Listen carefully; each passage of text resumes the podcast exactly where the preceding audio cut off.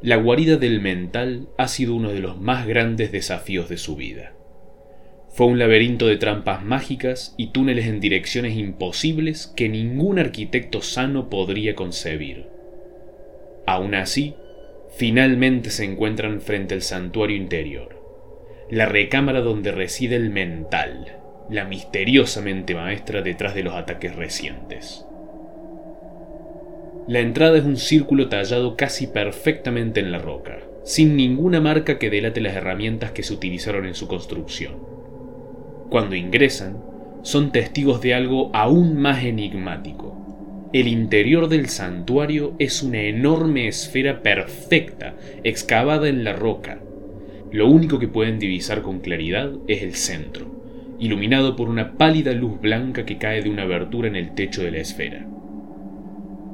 Pero de repente, una silueta se manifiesta en la abertura. Una extraña masa esférica comienza a descender, flotando lentamente en el silencio total de la recámara hasta que se detiene, a 10 metros sobre sus cabezas. Su ojo está sobre ustedes. ¿Quién osa buscar mi mirada? La esfera tiene una boca enorme, llena de colmillos deformes e incompletos. Pero lo más perturbante es su mirada. Un gran ojo alienígena cubre casi todo su rostro y es coronado por diez ojos pequeños unidos a esa masa horrible con tentáculos inquietos. El gran ojo se detiene sobre ustedes.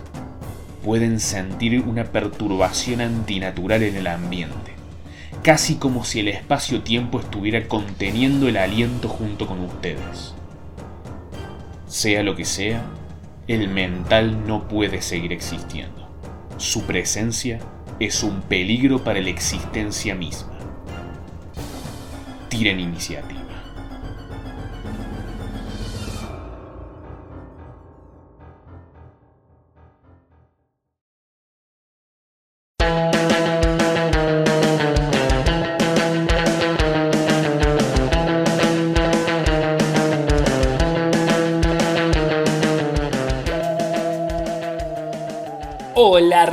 Bienvenidos al episodio 86 de Mates y Dragones. Yo soy Tobias Culazo, estoy como siempre con Manuel Cabeza Rivarola y como ya escucharon al comienzo, esto es un episodio de nuestra sección llamada Bestiario. Hace bastante que no hacíamos una, che, ¿eh? Hace bastante, bueno, no tanto, ¿eh? Hicimos Los Ángeles hace relativamente poco. Ah, es verdad, es verdad. Es verdad, es verdad. Pero, Hicimos pero pasa con esto de un episodio por semana es, es- es raro el tiempo. Es raro el tiempo, sí, es verdad. Como que no hace tanto puede haber sido hace dos meses. Exactamente. Son, ah, son ocho episodios nomás. Claro. Eh, me encuentro muy, pero muy bien todavía, por suerte. ¿Usted cómo le anda? Yo me encuentro bien, eh, muy contento porque ya sabes que esta sección me gusta, sobre todo porque siempre me resulta como muy inspiracional. Y por otro lado, si no existe esa palabra, quiero que exista. Eh, y por otro lado, es, es, vamos a hablar de un bicho del cual eh, me parece que, que quiero, quiero que me cuentes cosas. Quiero... Eh, es mi bicho favorito este todavía es. ¿En serio me estás diciendo? Eh, te estoy hablando totalmente en serio. Este, este monstruo es mi monstruo favorito de Calabozos y Dragones, me parece. Es que me parece que no estás tan lejos de, de la opinión general, no por nada. Además, bueno, el- este monstruo es la portada del manual de monstruo de quinta edición y no por nada. Exactamente. claro, es que eso me refería. O sea, estamos. Vamos a hablar de, de un personaje que es eh, a tal punto la mascota del, del juego de DD que. mm, eh, a ver, es, es lo que Messi fue para PES durante muchos años, para el Pro Evolution Soccer, la imagen de la portada, la imagen que, no sé, ahora sacaron en Magic unos mazos de inspirados en Dungeons and Dragons y lo que te ofrecen como mascota para comprarte es justamente uno de estos bichos. Y si vos vas a, a cualquier imagen que vos digas, bueno, quiero ver algo sobre Dungeons and Dragons, automáticamente te aparece esto. Y ya lo voy a nombrar porque me está haciendo muy difícil no nombrarlo. y vos ya lo nombraste en la introducción. Vamos a hablar del Beholder o el Contemplador. Que me- ya desde el vamos me parece un nombre maravilloso para un Sí, bicho. e- e- estaba por decir que no solamente es un monstruo cuyo diseño y concepto me encanta, es uno de los pocos cuya, cuyo nombre traducido sigue sonando muy bien. Sí. Sí, No sí, siempre pasa eso. contemplador, Eh, sí. Contemplador es, es muy lindo y es. Y es un bicho, eso, que visualmente es fantástico. Sí. Es, es como para describirlo rápido, es un- una esfera flotante, es, es un, un Mike Wazowski, es un, un ojo con una boca con colmillos, pero que flota y que tiene un montón de tentáculos con ojos, como Sí. si fuese una medusa. Sí, por Dios, qué cosa hermosa. Es, es un bicho muy lindo, de hecho es un bicho que, que ha, ha sido referencia para muchas cosas. Vos, sin ir más lejos, sos un gran fanático de Doom, donde hay un bicho que está remil inspirado de acá. Exactamente, exactamente. El, ¿Cómo se llama? ¿El Cacodemon? El, No, Cacodemon, sí. El Cacodemonio. el Cacodemonio es un contemplador sin pagar derecho de imagen. Exactamente, de la misma forma que los, que los medianos son hobbits sin pagar derecho de nombre, el, el cacodemonio es lo mismo del beholder, sí, del contemplador. Y además, eh, es, como decía hace un rato, es uno de, de los, de los no muchos bichos que pueden ostentar el título de no haber sido choreados de ninguna mitología, sino de haber sido creados para el juego. Exactamente. Está presente casi, casi desde la primera edición. Salió en, eh, si no me equivoco, fue la primera expansión oficial para Calabozos y Dragones, que creo que salió dos años después de la, de la primera edición. En Eh, el 75, si no me equivoco. Me parece Sale. que sí, sí. Fue una expansión que agregó un par de clases nuevas, un par de opciones nuevas y introdujo varios monstruos más, uno de los cuales el Contemplador, que se convirtió en eh, una de las imágenes más icónicas de, todo el juego por los próximos cuarenta y pico de años hasta el día de hoy. Eh, casi 50 años, mierda. Eh, y para colmo, quiero aclarar, eh, recomendaría a la gente que googlee esa primera imagen del contemplador, porque me parece muy copada, muy... Tiene como una simpleza, me parece, es, es casi como ver un documento histórico cuando lo ves en ese libro, en la portada de ese libro. Y nada, quería notar que me, me gusta mucho esa imagen. ¿Te gusta la imagen del primer contemplador? A mí también me gusta un montón. De hecho, me parece como hasta una linda idea para tatuarse. Porque, sí, porque transmite esta, esta idea de, de cosa antigua. O sea, siento que eso que decía, si agarramos un, un, un registro histórico antiguo, un libro viejo, viejo, en donde se hable, no sé, de, de la invención del telescopio, va a haber un dibujo de una persona muy similar a este dibujo. sí, sí, sí, sí. Ese- Ese tipo de trazo que vos decís. que- que- y que me gusta que. Me gusta mucho que la versión actual, la versión que aparece en, en la tapa del manual de monstruos de, de quinta edición, no se parezca en nada. No, es totalmente distinto, es totalmente distinto, porque eh, vamos a hablar un poquito más adelante, pero según el lore, eh, está justificado que cada beholder ten- sea distinto al otro, por lo menos en- eh, físicamente, por lo menos estéticamente, digamos. Claro, y me gusta que este primer beholder, este, este primer contemplador, eh, me parece que lo que tanto perturba y lo que tanto atrae es que tiene rasgos demasiado humanos, a diferencia de los que vinieron después. Sí, sí, Los otros son monstruos. Este tiene un ojo humano y una boca humana. sí, sí, sí. El, el- creo que Y también es habla... demasiado redondo. Eh, Es muy, muy geométrico, sí. Creo, creo que habla de, de la simpleza del dibujo que te permite como llenarla con tu imaginación de, de muchas otras formas que, que quizás las ilustraciones actuales que son hermosas, pero no, no te dan tanto lugar para llenar, me parece. Bien, bueno, hablemos, hablemos un poquito de, de este, de este ser. Ya hablamos de, de cuándo apareció, hablamos de eso, pero hablemos un poquito de cómo es. ¿Cómo es el contemplador? El contemplador es una criatura con un gran, gran intelecto. Es una criatura cuya creación o lugar de origen en el mundo de Calabozos y Dragones es el reino lejano, eh, las tierras lejanas, les dicen, o los planos lejanos, que es todo lo que está por fuera de la gran eh, cosmología de DD. Más allá de los planos externos está el, mundo lejano, que es un lugar con sus propias leyes de la física. No se sabe si es otro universo que tiene sus propias leyes o es el lugar donde se termina nuestro universo. Y la interacción de ese lugar totalmente exótico, porque literalmente por definición nada de ese lugar está en nuestro mundo. La interacción de ese extraño reino con nuestro mundo genera criaturas como los contempladores. ¿Y dónde, dónde, dónde encontramos a los contempladores? ¿Dónde, ¿Dónde habitan?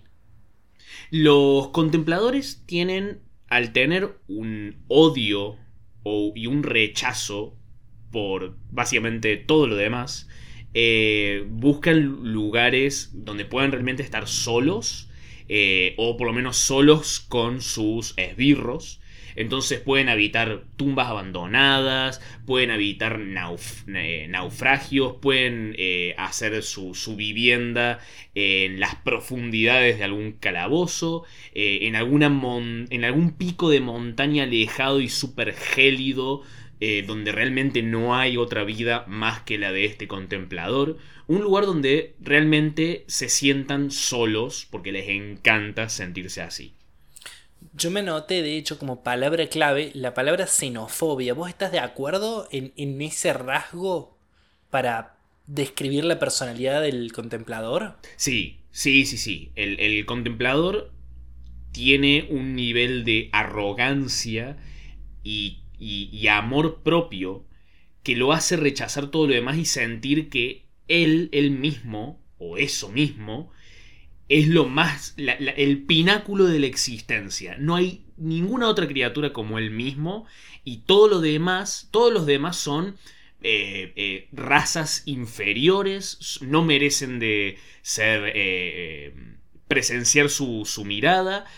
A lo único que le teme realmente, lo único que puede llegar a, a, a chocar con esta creencia son otros contempladores. Con los cuales no se llevan bien. No, no, no, no, no, para nada. Porque otro contemplador lleva a la pregunta de cuál será mejor. Y obviamente para el contemplador, él es el mejor, no hay otra cosa mejor. Claro. Sí, es, un choque inevitable, digamos. Exacto. Y para vos, ¿qué es lo que vuelve tan icónico a este personaje? ¿Qué es lo que, lo que hace que vos, cabeza, digas es mi monstruo preferido? es que me parece el monstruo más D&D de todo D&D. Y eso que ya hicimos un episodio sobre el cubo gelatinoso, donde me dijiste algo muy similar. Sí. Es uno de los conceptos más D&D que existe, me dijiste, exacto. El cubo gelatinoso. para mí, el, contemplador eh, va por esa misma línea. No tanto de un lugar mecánico, aunque mecánicamente me parece hermoso, súper interesante y muy divertido de correr sino más bien en, esta identidad, al igual que el cubo gelatinoso, tan rara, tan de la mente de alguien de los 70, que no tenía mucho otro marco de referencia más que toda esta vorágine de cosas que inspiraron Calabozos y Dragones. Entonces, porque, o sea, es una bola con un ojo y tentáculos con ojos que se le salen de la cabeza. Eh, me suena algo tan improvisado por algún DM hace 50 años. Eh, y, para mí evoca ese dungeon punk. Porque es, el decir, no, Calabozos y Dragones no es fantasía medieval. Es otra cosa. Hay alienígenas. Hay, hay, eh, hay armas raras. Hay. Eh, tenemos todo tipo de aventuras. Eh, fantasía medieval es un tipo de DD que pueda haber. Pero mirá, es una bola con un ojo gigante con tentáculos que le salen otros ojitos de la cabeza. O sea. Sí, y que, y que aparte a nivel. A nivel habilidades. Es, es hasta ridículo el funcionamiento de decir esto. Tiene un ojo y, y tiene muchos ojos y todos los ojos, cada uno tiene un poder diferente. Sí, Sí, sí. esto, esto es ridículo, me encanta. Y, y- y es por eso que, exacto, y es por eso que funciona tan bien. Eh, es por eso que, sí, está bien, dragón está en el nombre de Calabozos y Dragones, pero vas a encontrar dragones en otros lados. No vas a encontrar contempladores en otros lados, salvo los que quieren imitar Calabozos y Dragones. Claro, claro, exactamente.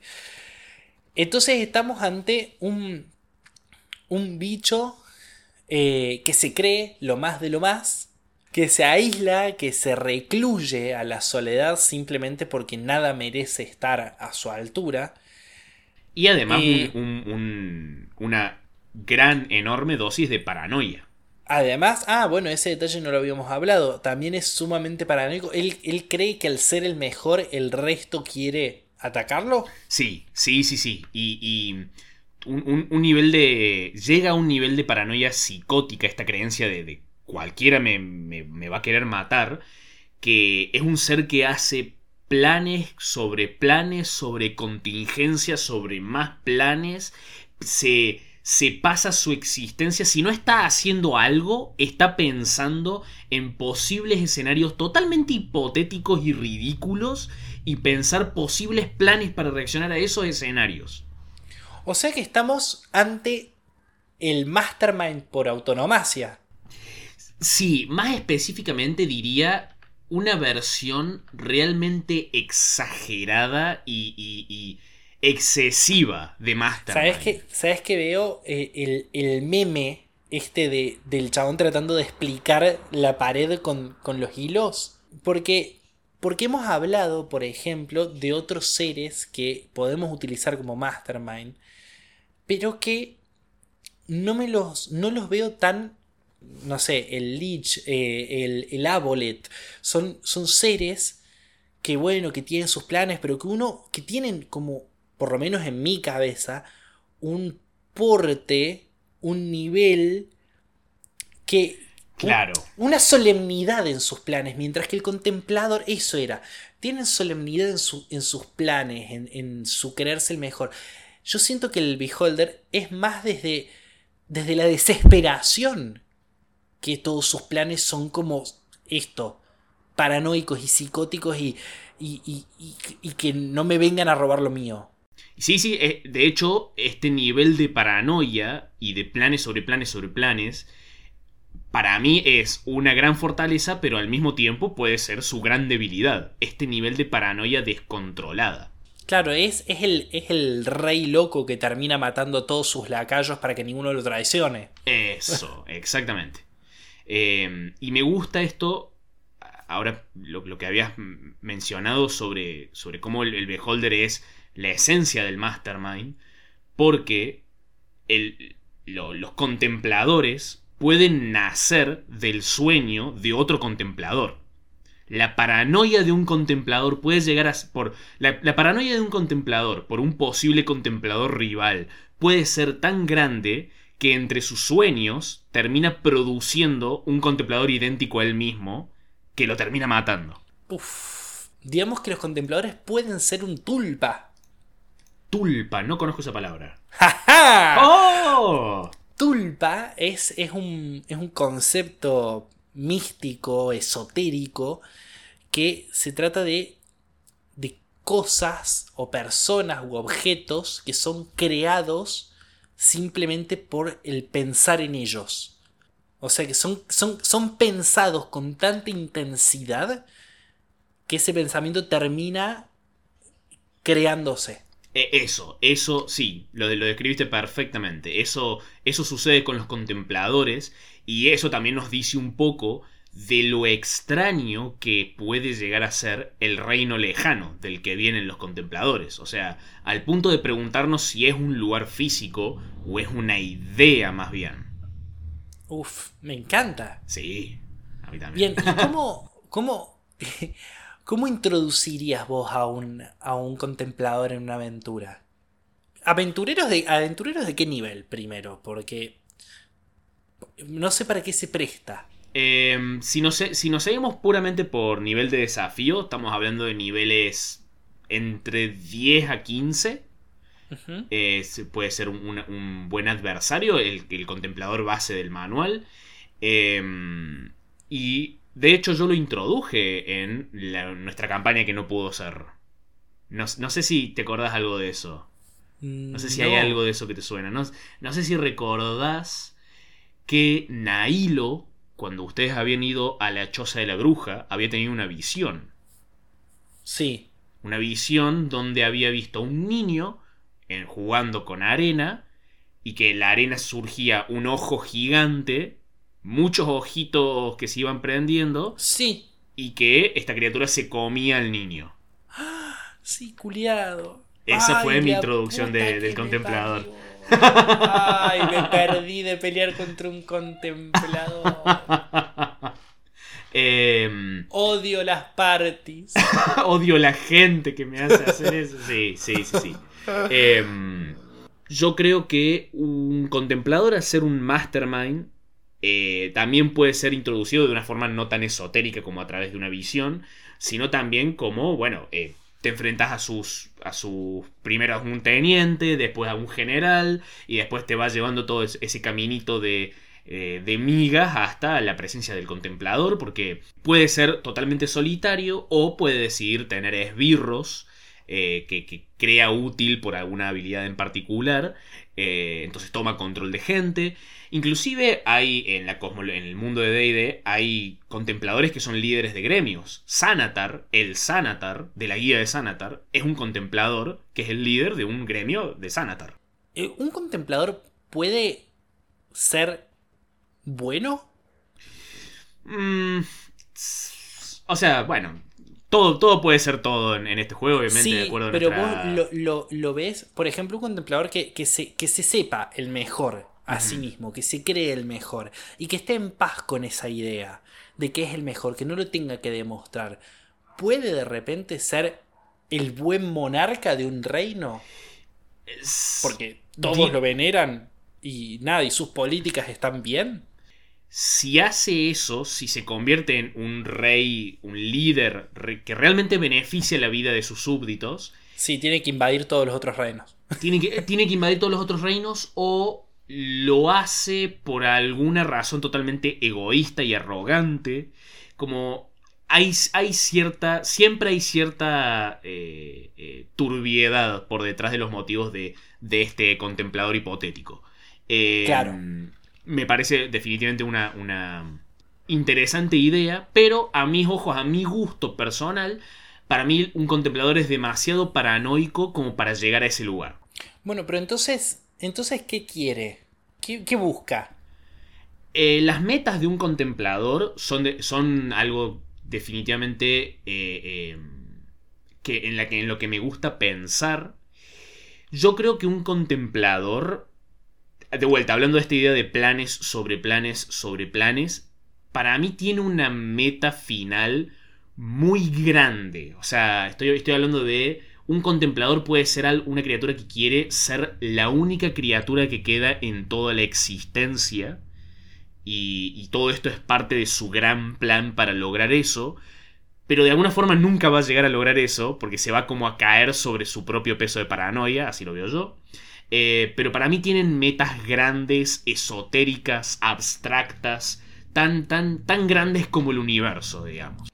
Claro, incluso eso, como, como hablamos en su momento del Abolet, que lo que quiere es matar a los dioses. Lo veo como más posible a eso, o, o- Sí. o- o- o veo, lo veo como que el Aboleth puede mantener eso durante más tiempo, esa intención, que un contemplador. Claro, aparte el Abolet ya, ya se enfrentó. Estamos hablando capaz de, de alguien que tiene un objetivo que es realmente inconmensurable. Eso, eso, eso. Pero él lo va a lograr porque él es.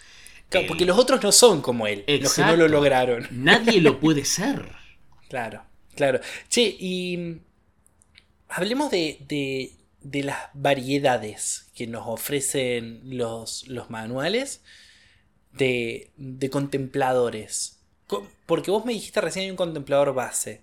Em, sí, hay el manual base, el manual de monstruos, hay tres tipos distintos de contemplador. Sí, cabe aclarar que el- este manual especifica el cómo llega a, existir, cómo llegan a existir estos otros tipos de contempladores. Por ejemplo, el, primero es nuestro tirano de la muerte, Death Tyrant, que es un contemplador que en algún momento empieza a preocuparse por su posible mortalidad, de tal manera que poco a poco se empieza a descomponer y quizás sueña que lo matan o algo por el estilo y se transforma en una criatura no muerta que es una calavera gigante con, un ojo, una luz en el ojo central y varias eh, eh, lucecitas que flotan alrededor de su cabeza que en algún momento representaron sus otros ojos.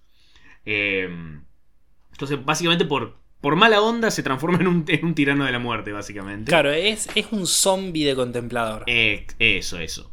Eh, mecánicamente no es muy diferente del contemplador y es solamente un nivel de desafío más alto. Sí tiene ciertas particularidades que podemos entrar en detalle más adelante cuando hablemos bien de las estadísticas. Pero eh, también tenemos los espectadores, que son contempladores menores que suelen ser invocados por algún ritual desde otro plano de existencia. Inclusive puede suceder que eh, un contemplador siente que, que necesita a alguien de confianza que sirva con él y sueña que tiene hijos y surgen varios espectadores que son iguales a él pero más chiquitos que jamás podrían destruirlo porque son muy débiles. Entonces... Me, me encanta muchísimo la idea esta de, de que, o sea, me parece sumamente mágico y onírico esto de que, de que, de que puedan crear o transformarse en función de lo que sueñan o imaginan. Sí. Onda, me, me- suena mucho a, a- a mitología china. Es, es- es como ver una película surrealista, un, un contemplador, de esas películas que ves una escena y que no estás del todo seguro qué significa. Mm, sí. Eh, Para mí, eso, eso, es, eso es una avenida que puede evocar un contemplador. Un, un DM se puede ir por ese lugar súper abstracto, extraño, que, que deje a los jugadores un sentido de. ¿Contra qué, qué acabamos de hacer? ¿Peleamos? ¿Eso fue una pelea? Eh, entonces uno, uno definitivamente se puede ir por, por varios caminos cuando, cuando interpreta un, un contemplador. Y hay otras variedades, pero que introduce el- la guía de Bolo, Bolo con B corta, que es un manual que si uno realmente quiere eh, eh, profundizar en cómo interpretar un contemplador, quiere darle realmente un lugar, recomiendo esta guía, eh, pero sin lugar a dudas porque profundiza muchísimo en el lore de los contempladores. además te da como tips para cómo interpretarlos y además te da tácticas para un combate eh, con un contemplador. O sea, básicamente hace nuestro trabajo por nosotros. Eh, Claro. Listo, terminemos el episodio. Ah. em, Vayan sí. a leer ese libro, chao. Sí, también recomiendo este- esta guía porque hace lo mismo con las brujas, hace lo mismo con los hobgoblins y un par de criaturas más que, que realmente está- es- es- me parece muy valioso lo que incluye esta guía. Pero dentro de, de, de los, de los nuevos eh, contempladores que introduce, introduce el tirano del ojo, el Eye Tyrant, que es un contemplador que de alguna forma logró controlar un poco su xenofobia y paranoia y, y logra vivir como un líder o- o alguien que maneja una comunidad o organización que incluya otras criaturas. Eso no significa que les guste esas criaturas, que las respete realmente o que las entienda siquiera. Puede ser, como dice el nombre, todo un tirano, eh, pero es un tirano que aprovecha la presencia de otras criaturas de una forma que no lo hacen otros contempladores. Claro. Bueno, hablemos ahora sí de las características. Ya nos, nos vamos a la, a la parte del episodio que se pone como un poco más técnica y vamos a hablar de cómo masterear un contemplador. ¿no? Sí. El contemplador es una criatura. eh, vamos, a- yo diría que hablemos. Nos concentremos en el contemplador base porque. Sí, nos concentremos en el base porque aparte tiene un montón. exacto. Porque esto que les decía, la función de, de que, de tener un montón de ojos y que todos tengan poderes distintos. No sé, me encanta, me encanta que tenga, tenga un. Ya lo vamos a desarrollar, porque tenga un cono antimagia. Lo vuelve realmente un desafío a la hora. O sea, a diferencia de otros monstruos de, de nivel alto, me parece que este tiene un, un hermoso posibilidad de desafío contra la party simplemente por lo por lo versátil de su enfrentamiento. Sí. Sí, al, punto que, inclusive antes de hablar de particularmente de las estadísticas de- del, del contemplador, hablaría un poco más de el lugar en el que uno pelearía contra un contemplador, la guarida del contemplador. Por- porque me parece eh, clave en, en la, en la interpretación y, y- la, la sensación que puede dejar en los jugadores la guarida del contemplador, porque el manual habla de cómo eh, el contemplador no solamente no modifica la, la realidad creando cosas cuando sueña solamente, también modifica el espacio en el que se encuentra eh, de una forma física y medible. Por ejemplo, un- uno de los efectos regionales de, la guarida de esta criatura es que criaturas dentro de una milla del, de la guarida del contemplador, hay veces que sienten que los están mirando cuando en realidad no los están mirando. Cuando el contemplador duerme, ocurren estas pequeñas modificaciones de la realidad.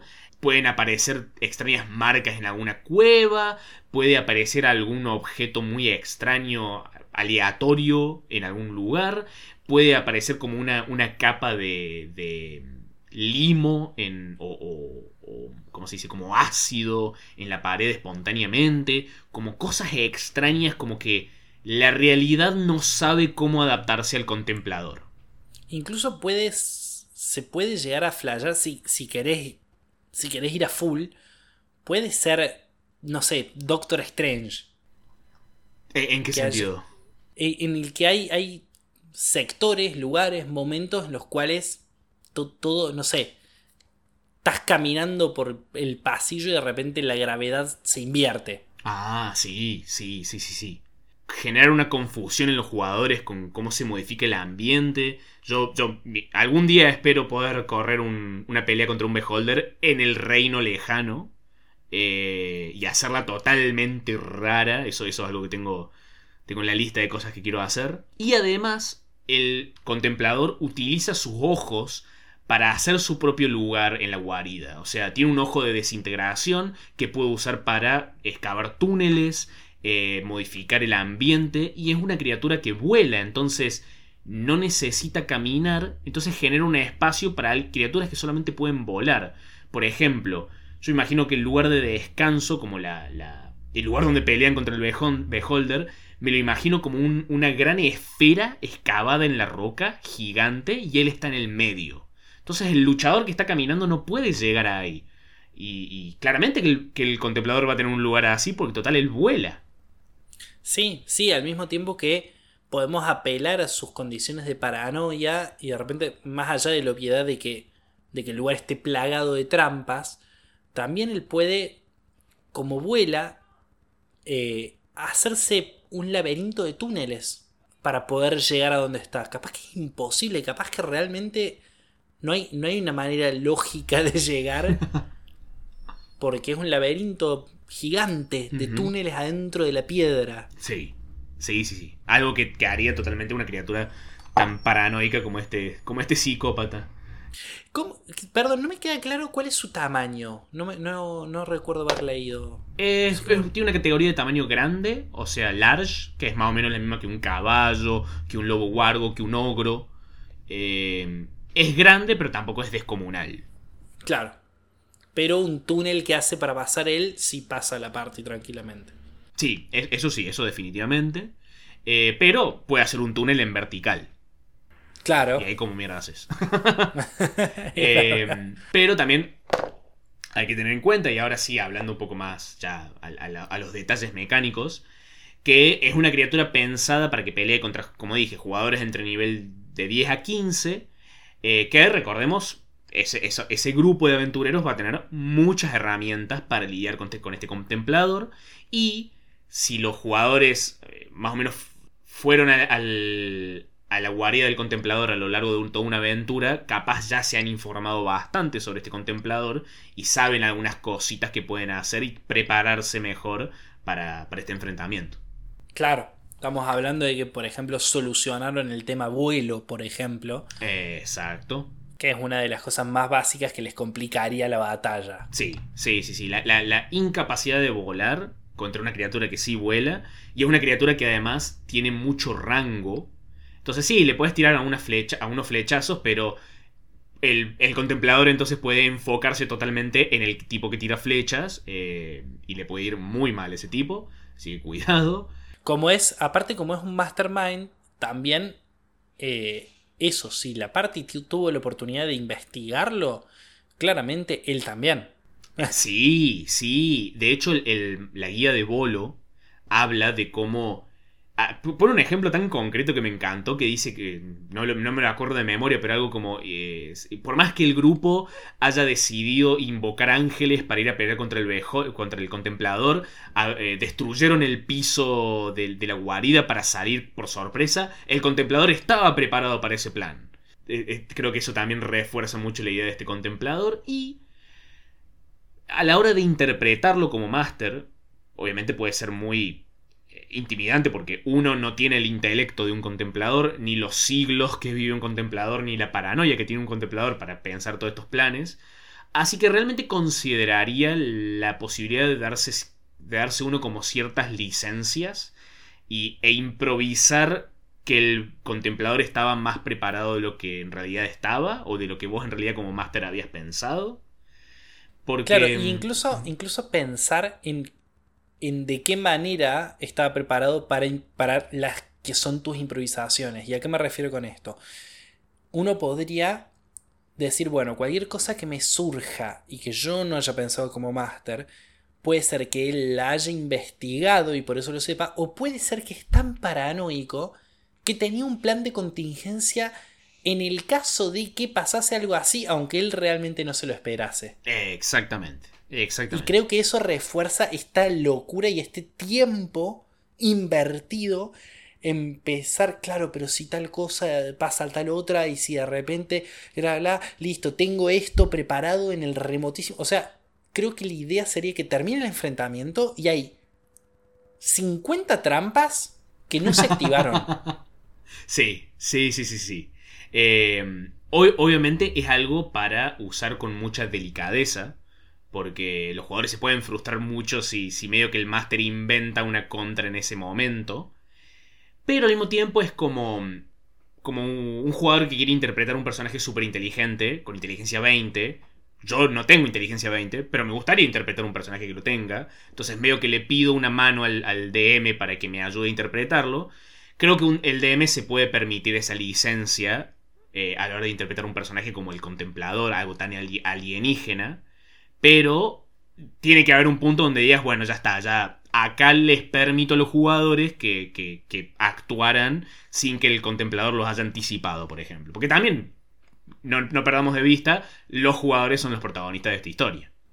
Claro.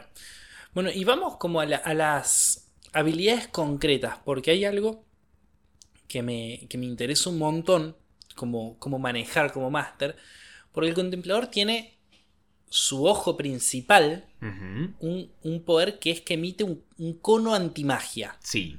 Lo que él está viendo con ese ojo eh, no puede emitir magia. ¿Cómo, cómo funciona? ¿Cómo juego con eso? Eh, eh, sí, exacto, exacto. Es un cono de 150 pies, o sea, es bastante largo, bastante amplio.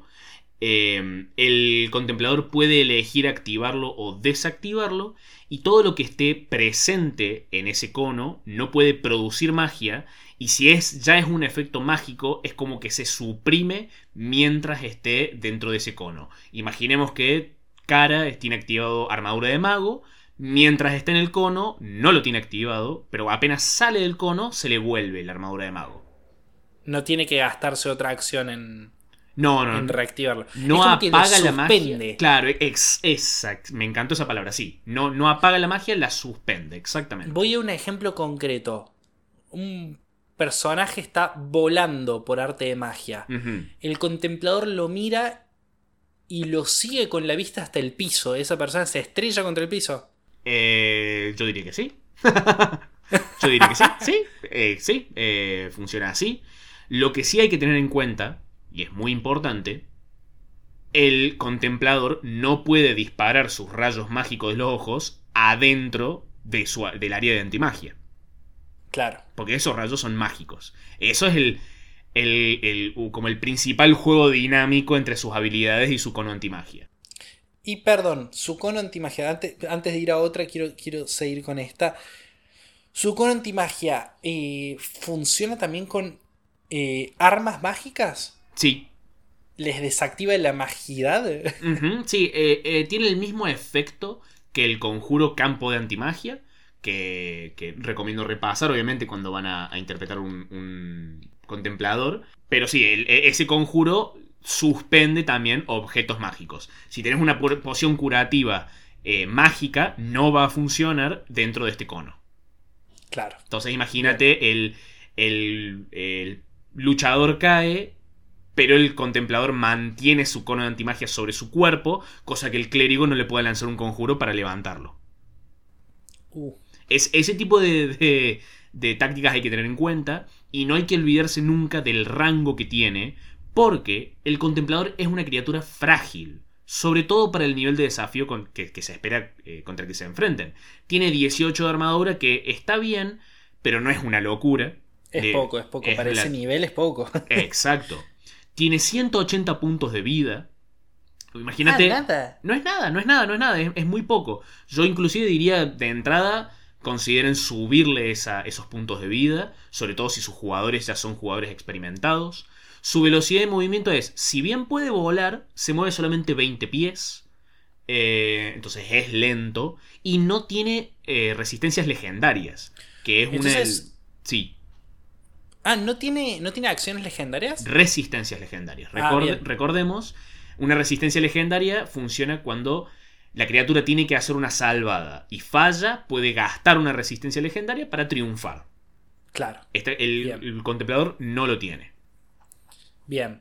Y te, te hago una pregunta. Eh, entonces, podríamos decir que su defensa eh, se vale casi, casi exclusivamente de cómo utiliza sus habilidades, entre ellas su cono antimagia. Sí, sí, sí, sí. Es, tiene que haber, si lo querés eh, utilizar eficientemente, que realmente sea un desafío en combate, tenés que pensar muy bien en la interacción entre eh, eh, sus rayos y su cono antimagia. Tenés que pensar de antemano posibles estrategias. Es muy buena, por ejemplo, la de eh, intentar paralizar al bárbaro o al clérigo, por ejemplo, para que no pueda revivir ni curar. Eh, la posibilidad siempre está de concentrar todos sus rayos en un solo jugador, eh, no distribuirlos tanto. quizás al clérigo o al mago intentar mantenerlo adentro del cono de antimagia para que no le pueda lanzar conjuros y con los ojos le, le dispara a los otros jugadores que están en otros lados. Eh, bueno, a ver cuáles son las otras habilidades que tiene. Ah, puede morder, que bueno, más 5 a pegar, Bu, 14 de daño. O bu, rayos, dame los rayos. puede usar sus rayos, maldita sea. Eh, cada, cada ojo que tiene, y tiene por lo menos el, el contemplador base, además de su, de su ojo principal, tiene otros 10 ojitos. Cada uno tiene, produce un efecto distinto. Emite un rayo mágico que produce un efecto distinto. Cuando vas a usar tu acción para atacar con estos rayos, tenés que tirar tres veces un de 10. Si se duplica un efecto, si te toca dos veces el mismo número, lo volvés a tirar. Y eso te va a decir los tres rayos que se activan en ese turno. Que pueden ser desde un rayo eh, de encantamiento, que la criatura impactada tiene que ser una salvada o quedar encantada contra el contemplador. El rayo paralizante, que eh, tiene que ser una salva de constitución la- el objetivo, o estar paralizado, eh, lo cual es un efecto de estado muy heavy. El rayo de miedo, que funciona igual pero con el efecto de miedo. El rayo de alentamiento, que eh, requiere una salva de destreza y si falla la criatura, su velocidad de movimiento se reduce a la mitad. La criatura no puede reaccionar y solamente puede hacer una acción o acción adicional en su turno. Es, el efecto del conjuro es low. Sí. Rayo de enervación, que es eh, la criatura tiene que hacer una salva de constitución o recibir eh, 8 de 8 de daño necrótico, o la mitad si se salva. Eh, hay que tener en cuenta que, por ejemplo, este rayo no requiere tirada de ataque, sino simplemente salvada directamente. Claro. De hecho, ningún rayo requiere una tirada de un rol de ataque. Solamente pegan y la criatura objetivo tiene que ser una salva. Es como, como que lanza Claro. conjuros casi desde sus ojos. Tiene un rayo telequinético, un rayo para dormir, un rayo de petrificación, que este puede ser muy heavy si, si el objetivo falla varias salvadas. Un rayo de desintegración, que si mata a una criatura con este rayo, el cadáver se desintegra. Por lo tanto, un, un conjuro como por ejemplo Revivify no le puede revivir, porque no hay un cadáver para revivir. Claro. Eh, y por último, un rayo de la muerte, que es igual que el de enervación, pero hace mucho más daño.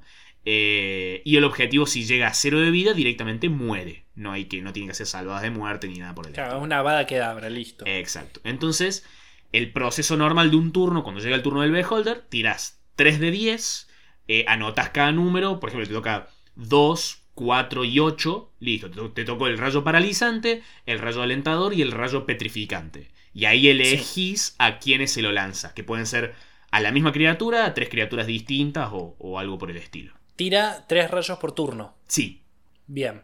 y además, eh, que esto le agrega mucho a su economía de acción. Tiene acciones legendarias, que son acciones que puede tomar al final del turno de una criatura. Eh, la única que tiene es usar un eh, rayo al azar. Entonces, sí, en su turno tiró tres rayos, pero termina el siguiente turno, tira otro más, tira el otro, termina el otro turno, tira otro más, y así sucesivamente. Y también tiene una acción de guarida. de tiene varias para elegir, pero una de las cuales es eh, dispara un rayo de ojo. Claro. ¿Y cómo, cómo funciona el turno más allá del ataque con los otros rayos? ¿Cómo, cómo, cómo utiliza el, el cono antimagia? ¿Es una acción adicional? No, no, no. Al comienzo de cada uno de sus turnos, el contemplador decide para dónde mira, o sea, para dónde está el cono, digamos, y también decide si está activo o no. Puede, Claro. puede elegir desactivarlo para poder, por ejemplo, está mirando a- al paladín que está lejos, desactiva el cono antimagia para poder dispararle tres veces al, al paladín, Mm. eh, pero lo va a poder volver a prender recién en su próximo turno. Entonces eso también es algo Ah, importante está. para tener en cuenta, porque es- esto es- sucede solamente al principio de su turno. Bien. O sea que es muy competente, no solamente como para ser la mente detrás de un, de un gran plan, sino además como un, un adversario en combate. Sí, sí, sí, sí. Y además, a mí me parece muy divertido de masterear por esto de, de- de tener tantas, tantas posibilidades eh, en, en un mismo turno. Eh, pero, pero, hay que preocuparse mucho por mantenerlo lejos del grupo. Sobre todo de personajes como un bárbaro que se le acerque demasiado. Que está bien, capaz Sí, no puede sí, usar su, un- su hacha mágica, pero lo puede reventar muy fácilmente. Sí, o, o un, o un monje que lo aturda. Un monje que lo aturda es un gran enemigo del contemplador. Eh, Un gran enemigo de cualquier bicho casi. sí, sí, eso es muy Eh, cierto. Pero incluso da para, para tunear esos ojos, ¿no? Para que tengan cualquier otra habilidad, qué sé yo. sí, no, de hecho, el, la guía de Bolo te da varias posibilidades para reemplazar los diferentes poderes que tienen sus ojos, por si querés hacer como fabricar tu propio contemplador, mutarlo de alguna forma. Do it yourself. Eh, exacto, sí, sí, sí, yo, yo creo que con el contemplador, el contemplador base ya me parece tan hermoso, pero uno se puede volver loco creando sus propias versiones. Me encanta, Mm. me encanta. Me parece un, un, un bicho eh, magistral. Me apena un montón no haber llegado a enfrentarme con él. Y fa- pero faltaba bastante, me parece. Faltaba, Faltaba bastante, bastante. igual, de todas maneras. sí, sí, no estábamos a la altura ni a palo que teníamos nivel 5. Eh, claro, se terminaron nivel 6, me parece. Sí, sí, sí. En la luna y en Mm. nivel 6. Dios, qué tristeza. bueno, creo que estamos, ¿no? ¿Tenés algo más para decir de este, de este hermosísimo bicho? No, yo ya creo que lo, lo elogié. Creo que a la gente ya le quedó claro que me gusta. A mí también, aparte creo que, creo que eso, creo que le es, le es fácil ser el favorito al contemplador, porque tiene, tiene un, un, un sex appeal para... la- para... no, te llama, te llama, es, es, es eso de decir, lo ves y decís, este, este bicho está bien. Sí, e- este bicho es, es icónico. Sí. Icónico. Sí, sí, sí. Porque aparte de eso, es decir, me, me gusta que, que no tenga una forma antropomorfa, me gusta que no tenga... no- es recordable, es sumamente recordable. Sí. Por- Bien, entonces, hasta acá estamos con el episodio número 86 de Mates y Dragones. Yo soy Tobías Culazo, eh, el del otro lado es Manuel Cabeza Rivarola. Somos Mates y Dragones, nos pueden encontrar así en Instagram y ahí tienen un montón de páginas como nuestro canal de YouTube, nuestro canal de Spotify, cualquiera de los dos lugares donde están escuchando esto, por favor pónganle seguir, suscribirse, compártanlo, así llega más gente. Estamos haciendo esto hace dos años y la verdad que no tenemos intenciones de parar porque nos encanta. Eh, es más, seguimos sumando cosas en nuestro canal de YouTube. Estamos haciendo eh, transmisiones en vivo. Cada vez está haciendo un stream sobre cómo crear una aventura en este momento. Eh, estamos transmitiendo partidas y la idea sería poder transmitir más y más y más.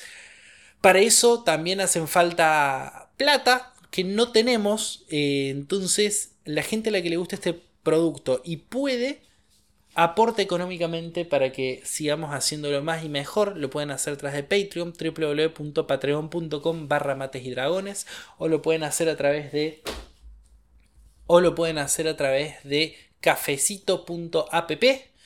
Y ahí eh, aportan y ayudan a que esto se haga más y mejor y más lindo y coso. Coso, Cabeza. coso. Te quiero un montón. Nos vemos la semana que viene. Y, eso. Y eso. Igualmente, querido. Nos vemos la semana que viene, baby. Bye. Adiós.